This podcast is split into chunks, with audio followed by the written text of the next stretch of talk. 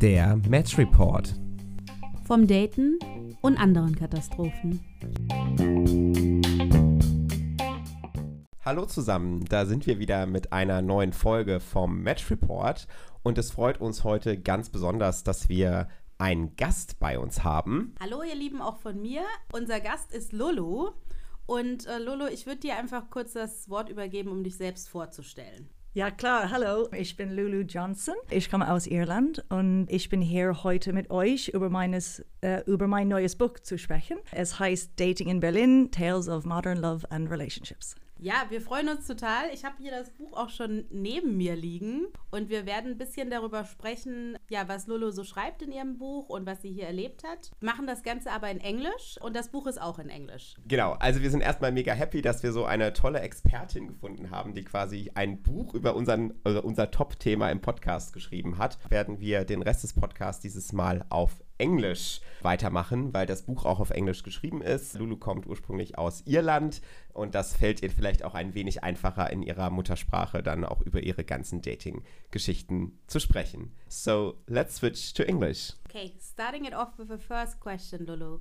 What inspired you to write a book? Great question. Maybe the fact that uh, dating in general is a shit show and um, it's exhausting, especially in this city. Uh, I've lived in Berlin for eight years and um, I've been finding it very difficult to find a healthy relationship. So I wrote it out of frustration, actually. Agree. We can relate as we also have this podcast as a sort of therapy, coping mechanism. I really liked when you wrote in your book um, in the beginning that you actually come to Berlin to find some new adventures and actually to find the one. And maybe just in the beginning, did you find the one after eight years? I did not. No, Oh. I'm still very fucking single. But that was like an old school of thought of like finding the one. I mean, that was a very naive thought and a very old school one. I'd come from Ireland where I guess it was you find a relationship quite quickly. Like you go you go on a date with someone and maybe after a few dates or even just a few weeks you're in a committed relationship and you it, it tends to last long, right? So I figured, oh, you know, by the time I'm like, he- you know, heading for 30, I'll definitely have found the one because life's Yeah. so easy, you know? But it's not. Uh, so we can agree. Right. We can definitely agree on this one. Can you maybe also say, did you have relationships or how many relationships did you have before you come to Berlin? And maybe since you are living in Berlin? Yeah, so um, yeah, in Ireland I had about three serious relationships, and um, in Berlin I've had, I mean, I had a nine month relationship with a man who emotionally abused me, and that was my introduction to the city here. I actually met him six months after moving to Berlin, and that actually paved the way for the destruction. Um, and this whole, you know, road towards the, the hectic life of, of dating in Berlin. But so I haven't, yeah, I had a boyfriend for like three weeks, a guy that I used to work with, but like it didn't it- take me long. Is it already a boyfriend for three weeks? Well, yeah, Question like mark? yeah, no, genuinely, yeah, yeah. Bless his heart. Like we worked together, and he fancied me for ages, and then like we, I knew him, so then we got together, but uh, he wasn't making enough time for me, and he wasn't, he was just not for me. So three weeks later, I actually broke up with him. I was like, I can't, can't deal with this. So, but I've, I've had a few situationships, you know, three month love affairs and stuff, but you know they end because they're afraid of commitment, or you know they're just scared of getting hurt, and I'm like, grow up, come on.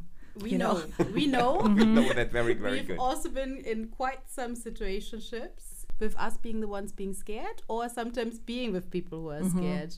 I wanted to ask the people that you date, I've read a bit about them in the book, are they is it a mix between foreigners or and Germans or is it are you having any kind of preference or tendency? No, not at all. I'll I'll date whoever will date me, basically. no, I'm kidding. No, I am just like anyone who's funny and who's a decent human.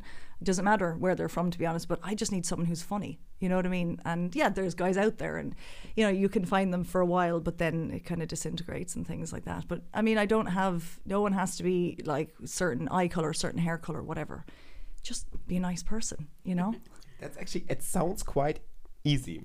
Yeah, sure. Like for the setup. Everything sounds easy when you say it, but yeah, in theory, it's great.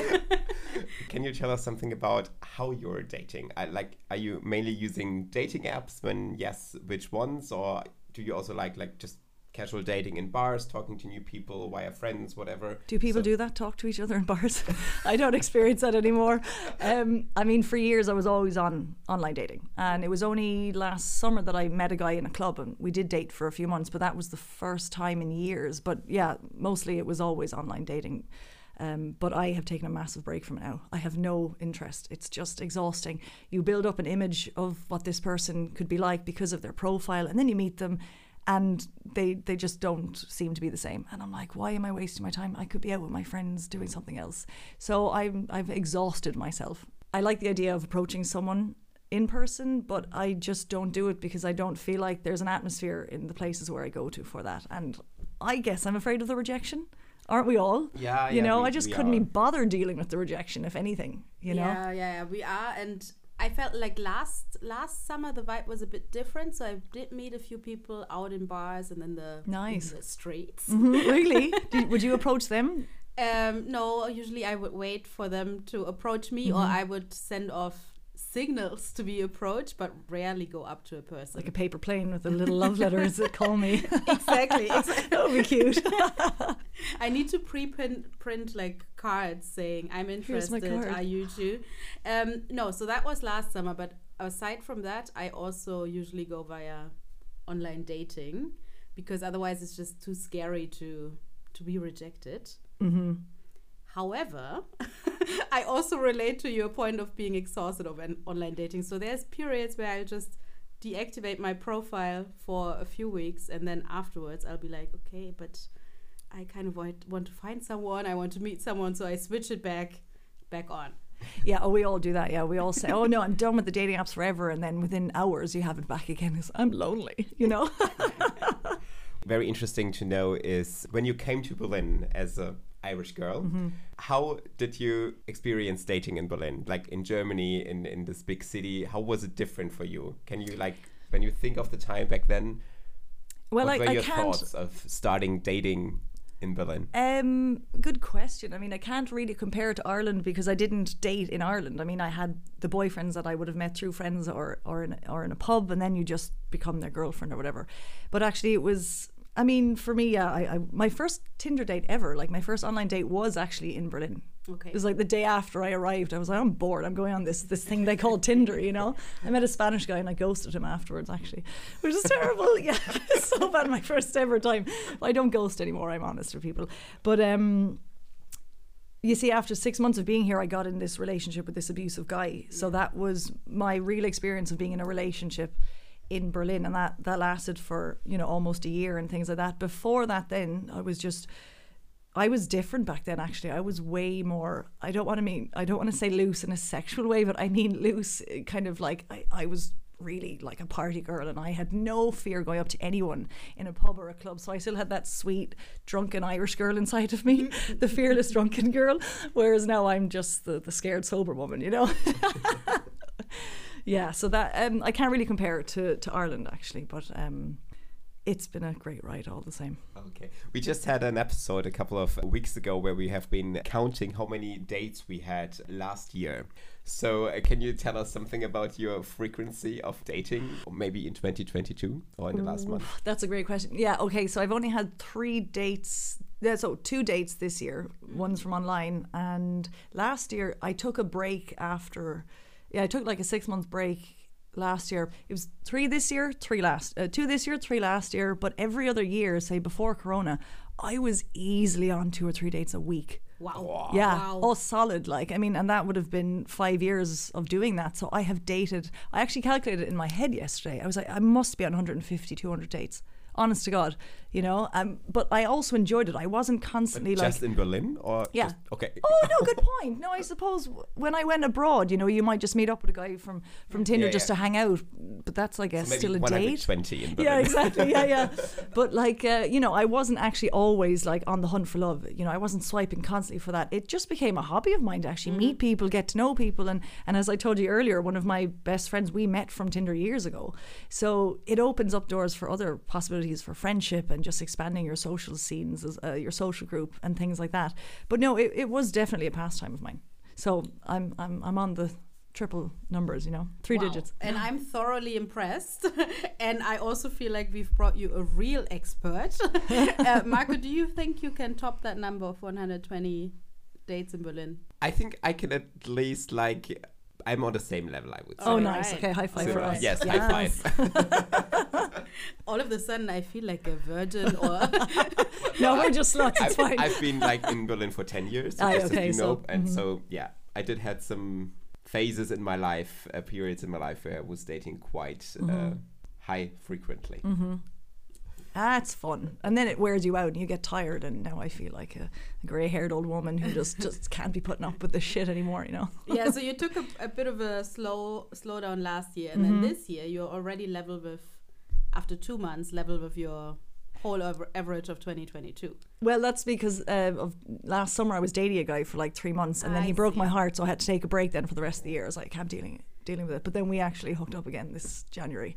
Bad idea. Don't ever go back to your ex boyfriend. They're always fuck boys. Can you see the earrings I'm wearing?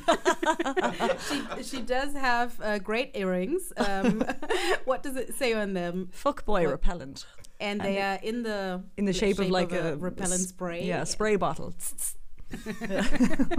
I need those in my life. They should be handed to you at like passport control in Berlin. I think you'll be needing these. You know. I agree. Um, you you talked about the guy that you were dating last year, and I think I read a blog post Mm-hmm. of yours on him, and I saw that in your book and on your blog, you always have these fabulous descriptive titles Oh, thanks. of the guys. how do you come up with them? And in the stories, do you use code names or how? Oh, how you- 100%. Yeah. So, I mean, the, the chapter titles, my sister helped me with them. We were laughing so hard like what we call these characters. But yeah, I mean, it's just uh, natural Irish humor, honestly. Prince Charm Your Pants Off was our favorite name. I mean, like, he was a total charmer. He's the guy that totally ruined my uh, mental health for a couple of years. But now I can look back and laugh at it. And now I give him silly names, you know.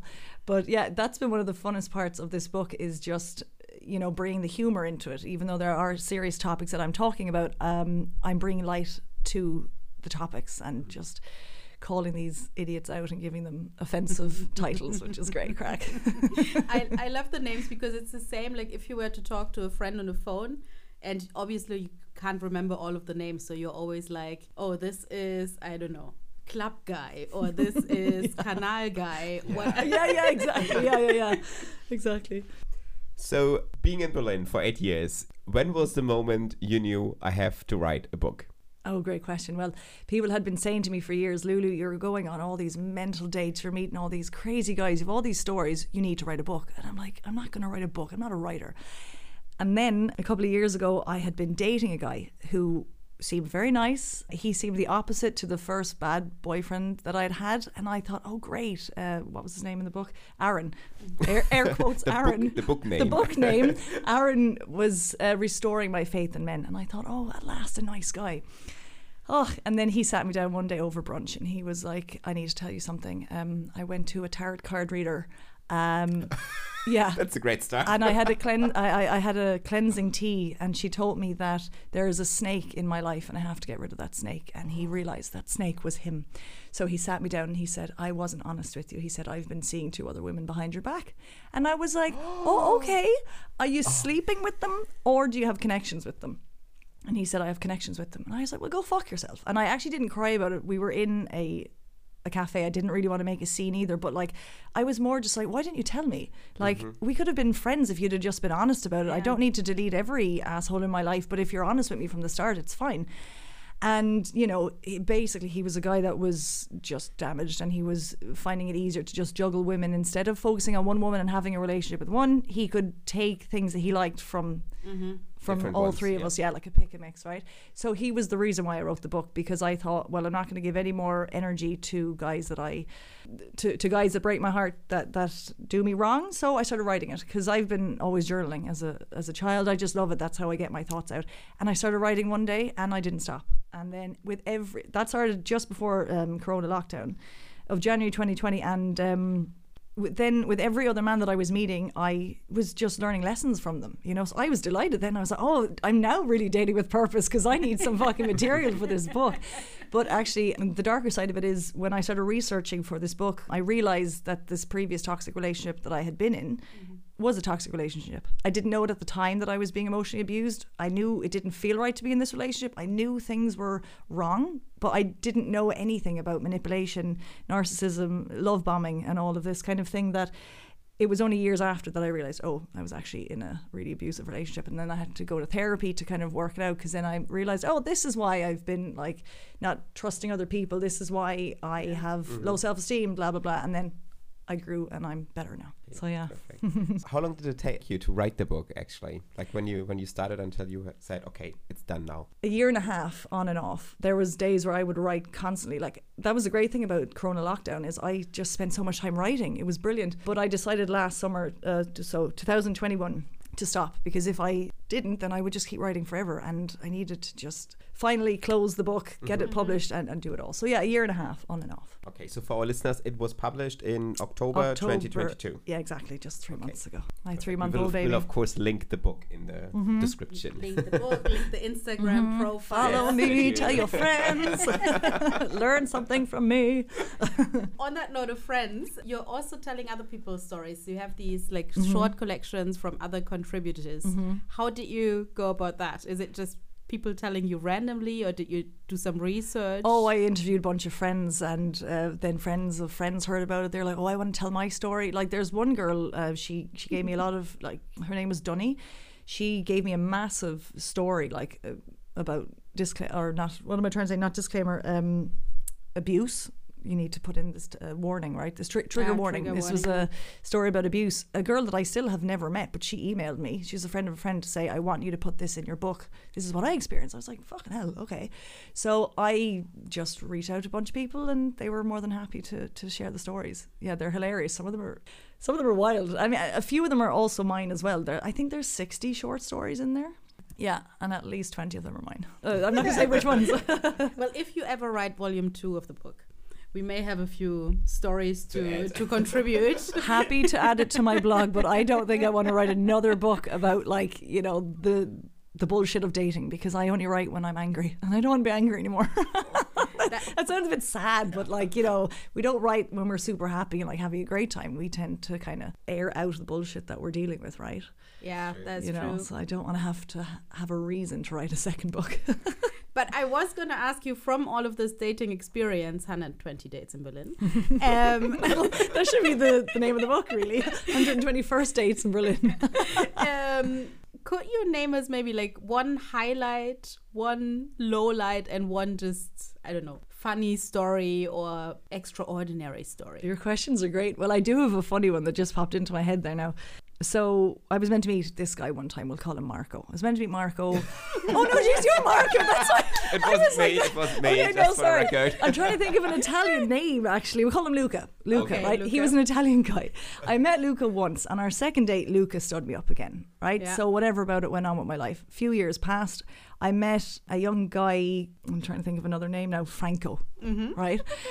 I met Franco online. Lovely guy. We we met at a bar in Kreuzberg, had a few drinks, and he said, "Do you want to come to SO36 with me to the club?" And I was like, "No, I'm not really in the mood to go clubbing, to be honest." And he was like, "Okay, just two seconds. I'm going to text my friend because I told him I would meet him after."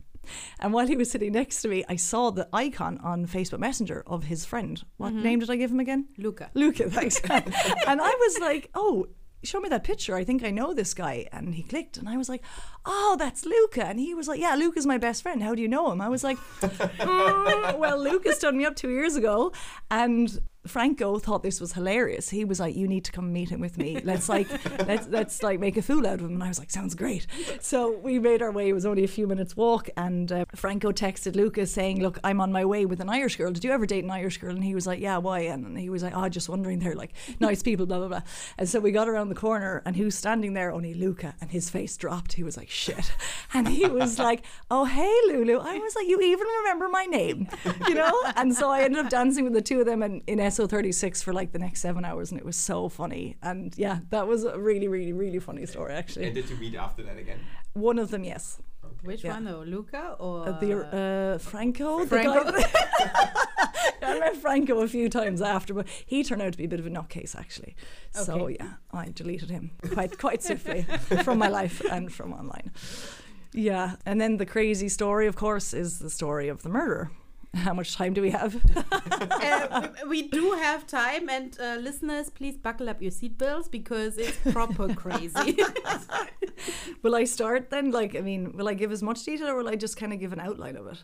Um, you you can better? give a, depending on how you feel comfortable, a teaser, and then people can f- Yeah, read exactly. the full story Mhm. Yeah, on the point. book. Yeah. Oh, yeah. Chapter five, I believe. I'm not sure. So, okay, basically, 2018, it was August, and I met an American tattoo artist on Tinder. We met up, and he looked like a bad boy. He sounded like a bad boy, and I realized, okay, probably not going to bring him bring him home to mother any day soon.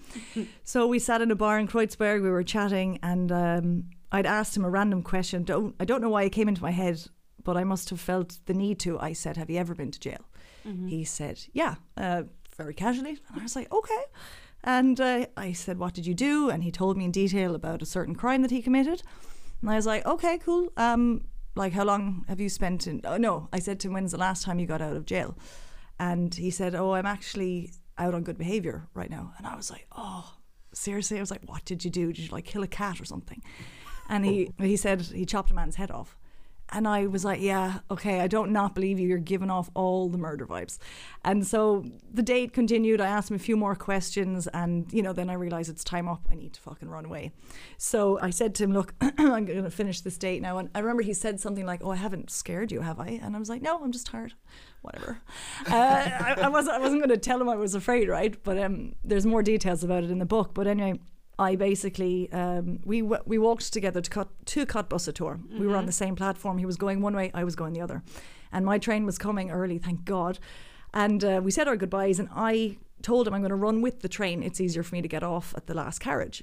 Lies. So I ran with the train, ran back down. Um, the, the back stairs because there's a big kiosk in the center of that platform and I ran back to the bar where I was because a friend of mine had actually walked in during the date and I thought I'll just go hang out with my friend for a while so this guy definitely hasn't followed me home and just for safety and I googled him and his name uh, his name and face came up in two newspaper articles that he'd actually like slaughtered a man and I'm going to leave it at that as a little cliffhanger. yeah, find out what happens next. And the title is The Vegan Butcher, by the way. He was a fucking vegan, but he kills people.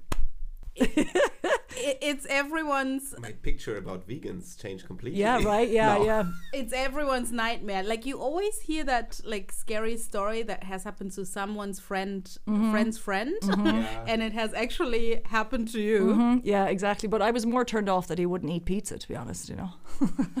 I love pizza. Well, we are glad that you are alive and sitting, at, Oh, sitting God, here so with am us. Fucking hell. Because it's funny because.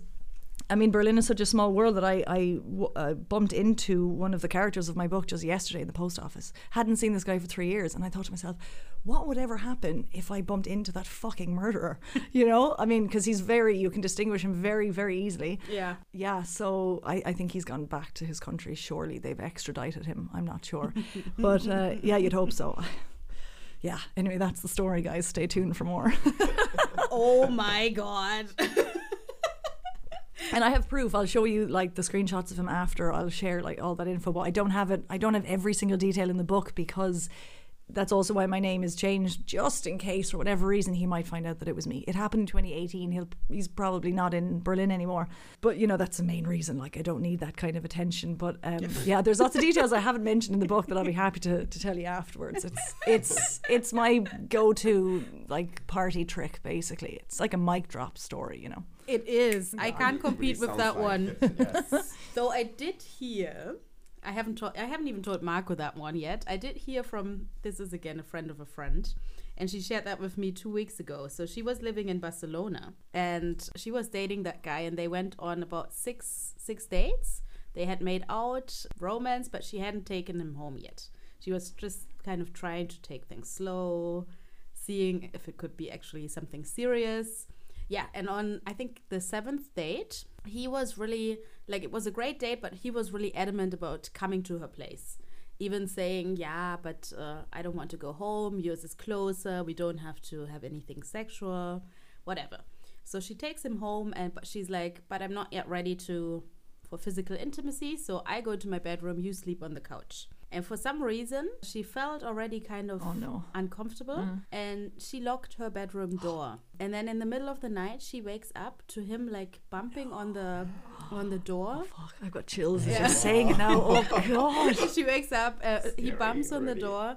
And he's like, "Let me in, let me in. Uh, my phone charger is in there. I need it." And she's like, "How can it be in here because you haven't been in my bedroom?" And he doesn't calm down. So she decides to call the police because she she's locked in her room. She's feeling scared, she's threatened. God, in your own home. Exactly. Police arrive, and actually, so they took him away. They let her out, and they were like, "Do you want to? Do you want to call a friend or someone to support you before you come out?" And she was already like, "Okay, what the fuck is happening?" And turns out that uh, he had brought a collection of knives in his backpack, and also this foil that you use The he had plastic wrap kind uh, of, so to you cover the the floor Yeah, and yeah. so on. The police said, "Well, you're very lucky you, you locked the door and you called us because it looks like he was getting ready to Oh, either, Gosh. either my heart is you." bleeding. Jesus. Yeah, a crazy story. I not know, not I know fu- this person. No, it's not my story, Yeah. but you know the person who told me. Oh gosh. Did she look him up online and like see what he'd done before or anything like that? No, no, no. So like a friend of Oh. ours told me that story, but it's her, like it's her. It's a friend of a friend. So, so Okay. it's it's that. Oh, I have bit butterflies just listening to again. Oh, gosh. Jesus Christ. Even after the seventh date, where you would Yeah, Yeah, you, but think you you might know think- someone, kind right? of know someone. I mean, a that, bit. you're, you're headed for marriage at that Yeah. stage. Fucking hell. Yeah, you're thinking I've kind of like Gosh. Tried trialed this person yeah, and yeah. I don't know, like I'm so like that seventh sense of her to to feel like okay something is off and just take care to lock the do- door. God, yeah, you can feel it. Like, I mean, I think that that's the reason why I had asked the guy these questions as well because you feel something is off. You know Yeah. what I mean? I mean, like, why else would I ask? I've never asked anyone before that. Have you ever been to jail? You know, and like, what if I hadn't asked him? I definitely wouldn't have gone on a second date with him because, like, I just knew anyway. He just wasn't my type. But you know, it's that's the danger of it, right? Because at one point he was like rubbing my lower back, and he was like. Don't worry though, I'd never hurt a woman. And I'm like, oh, that's great, sure, let's go for tea. You know? I mean, like, that's manipulation as well, right? He's still trying to like soften you up and you know take me into his fucking mental world, but he'd never hurt me. But he'd just kill all the men around me, like you know what I mean. the way he the was so casual about it as well. Oh, he was showing off about loads of stuff. Like again, I'll I'll tell you later. I I, I don't want to motor mouth too much, like you know what I mean.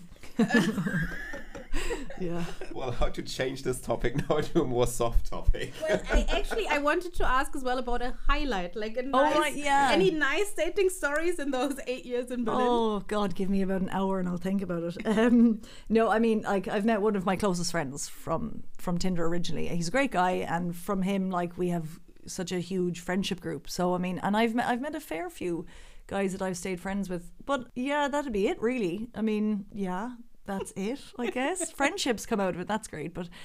Yeah, nothing great has ever come from it. Yeah, that's it really. Just friendships. Yeah, that's fair enough. So Yeah. you met some nice people that were not the one, but still nice enough to keep in touch. A hundred percent. Yeah. Like there's been I mean, a lot of the book is me complaining about, you know, the bullshit that I've dealt with, but like I've met some great guys as well. I have super male friends in my life who I'm very close with. They're like brothers to me. Uh, I'm not saying that every man is an asshole, and they're not. But I wrote what I wrote in order to help others because so many of us are going through the same thing. I'm not going to write about how great my life is because no one wants Yeah. to know that. People want to know that you're not alone dealing with the mm-hmm. same shit that everyone's going through. Yeah. You know, so I love you, men out there. Just not all of you. We still believe in you somehow. Oh, someday. I also wanted to ask you some of the things that some of the misbehavior you call out. I feel like I, I observe it as well, but a few years ago I didn't have the terminology to know what's happening. So I'm wondering, do you feel that is because we're grown women now growing up, or is it because society has just become more aware and we have specific words for mm-hmm. some things like love bombing and so Yeah, because love bombing is actually only a new term in the last four years or something. But well, you we we learn as we grow anyway, right? You know, the more of life we experience, the more we learn. But that is the problem. Is like kids should be knowing what these terms mean when they go into school. There should be Yeah. um, modules in school about relationships, about love, about emotional education. What was your original question again? You were saying I was Uh, asking you, do you feel that's because you've grown older, Oh, yeah, grown yeah. up, or if it's Oh societal yeah, and because change? society also helps. Like you know, you learn about these things online as well on Instagram. You know, people are talking about it. I think the fact that you can give these actions titles now helps for people to identify Yeah. what is going on. Because as I said, in that abusive relationship, I was being manipulated. I didn't know the word, I'd never heard of it. So I didn't understand that I was actually being manipulated and love bombed and gaslighting is a huge thing. You know, for, for those of you who don't know what gaslighting is, it's like when someone makes you feel like you're going crazy because of their actions and they have completely taking control of your of, of your mind as such. It's like brainwashing to make you think that this text in front of you that clearly shows he's cheating on you, he's turned it around to be like, no, no, you're reading that completely wrong. I would never cheat on you, babe. I love you. That's like gaslighting, where you really have lost all perspective on. Yeah, you you just basically gone a bit crazy, and you're you're questioning yourself. Yeah, terrible, terrible. So, would you say that you, because you have experienced a lot, we just talked about it, some of it, are you dating differently today? Do you have like certain rules for yourself? How you how you start dating when you meet a new guy, the place, the way you interact with them, certain rules. Any any advice you you have? I'm way more honest with myself as well with, with guys, but I'm honest with them. I'm like, it says in my profile, I'm looking for a relationship. I'm not here to fuck around. You know what I mean? I don't sit them down and be like, right, I'll tell you what I want, and if you don't meet all these criteria, you can fuck off. I don't be like that. I'm not like that, but I do date differently. Yeah, I let people know I'm I'm in this for for this reason, um, and if someone is just showing the red flags that I've experienced before, I just I recognize them and I'll walk away. It's not always that easy. I mean, when you uh, when no, it's not. you know, but at least if you can recognize them, then you can finally then decide what you're going to do. I mean, Yeah. yeah. yeah, uh, I was going to overshare a story there, but I won't actually. Um, yeah, but yes, I date differently. I, I know now what to look out for, and I'm not a fool about it. And um, if someone hasn't reached my standards, and they're not high, I don't have massively high standards. They're just basically if you're not a decent person, or if I know that you're bitching about your ex-wife or your ex-girlfriend or something, mm, and if you're calling them crazy, I'm going to judge you, thinking I think you're the crazy one, babe. Because Yeah, how is it yeah. that all of your exes are crazy, Yeah. but you're not? Yeah. You know? Yeah. So it's all about the honesty and communication and stuff like that. if I can just plug your book a little bit Mm-hmm. more. Please do. I felt like it's a great if you're coming to Berlin as a new joiner, Mm-hmm. it's a great way to prepare yourself for the dating scene, like in an entertaining way, but also in an educational way. So you love he- uh, reading about the stories, but you also can sort of like prepare yourself what to watch out for, what behavior to maybe not tolerate, Mm-hmm. not repeat some of the uh, mistakes that Lulu, Marco, and myself have made in the past. but what's the question? What? No, it's not a question. It's Oh. just a plug. oh, for so the you're book. just putting it. read it as an educational. Exactly. it's a um, guide to dating. exactly. And not specifically Berlin. You don't have to be from Berlin. You can be living in any country in the world because it's a very, very relatable topic. We're all going through the same thing. Now that sex is easier to get, love is harder to find. And um, that's my quote of my life. I love it. I'm just it just makes so much sense, right? There's just so much over availability that we're not willing to go the mile with someone we're not going to give as much effort. If there's like one thing that annoys you about someone you'll fuck them off for the next Yeah. person. We keep swiping until we find Yeah. mr right or uh, he just doesn't exist. So we have to be very re- realistic about that as well you know like love needs to be nurtured. You need to allow it to grow. You need to give people time. Obviously if they're being massive assholes leave Move on. like leave right but Run, you know not yeah leave, run. run um, but I think that's really important that we just need to maybe uh, slow down and you don't need to date three people at the same time. If you have met someone and you like them and you think maybe you can see yourself dating them for a while, why not just focus on them? I, that's the part that wrecks my head is like, you know, I mean, and we're all guilty of it. You meet someone, ah, but there's one thing about him I don't like. Maybe I'll just go meet the next fella. But we do really have to just slow down and try and focus on one person, you know? My question is on the little drawings in your Mm-hmm. book. So they're fabulous, and I wanted to ask who does them and how do they do them from pictures or from descriptions? Yeah, so I got a, um, I met a girl on Fiverr, this website. You know it? You can hire everyone and anyone. She's the most magnificent woman. She's living in Belarus. Her name's Raza. Raza is fantastic. I, so the book cover, I was high on mushrooms when I thought of that. And that's how the whole theme of the fairy tale came to my head. I was like, oh, this can be like satirical fairy tale, and I'm going to have my princes and stuff like that. And again, my sister and I, we came up with the images of how they should look. And uh, one of them is quite accurate, actually. Not not the jester from Chester, but um, one of the guys kind of looks a lot like one of the guys that I dated, which was a bit too accurate. But yeah, it was it was just something I just came up with just for for a laugh because, I mean, finding love is not a fairy tale, right? Yeah, and so I wanted because I'm so sarcastic anyway. I wanted to make that book very funny as well, just to have that satirical vibe going through it. And why not have Prince Charm your pants off and the Duke of Dominance? You know, I mean, we we had such fun coming up with it. And so I told this girl, like, we were messaging back and forth. I said, if you can like give me ideas, like.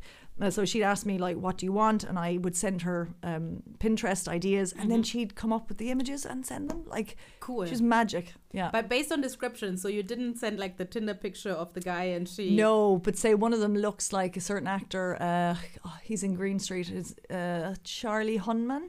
This guy, Ch- Prince Charm Your Pants Off. So I sent her a photo of him, and so she kind of had an idea of that. And uh, yeah, good question because I came up with these images like last summer, so I can't really fully remember how I did it. But I sent her a photo of me and some of those clothes that I'm wearing. I have actually in real life, which I think is so cool. Like the one of me on the on the horse at the at the end Yeah. that's like a blazer that I have that I'm known for wearing. So I was like, yeah, Lula's wearing the blazer on a pony. Um, but that was a really, really fun part of the book, actually, doing the illustrations and stuff. Yeah, yeah. All right. We're at the end of our interview. Thank you so much for coming, Lulu. It was a pleasure to have you. Thank you so much for having me. Yes. To Thank hear- you. To hear about your highlights and lowlights. And guys, if you want to read the book, which I recommend, we are going to post on our Instagram all of the details. You can find it in the show notes. And yeah, let us know what you think. And thank you, Lulu. Thank you very much. It was great having you. Bye bye. Thank you.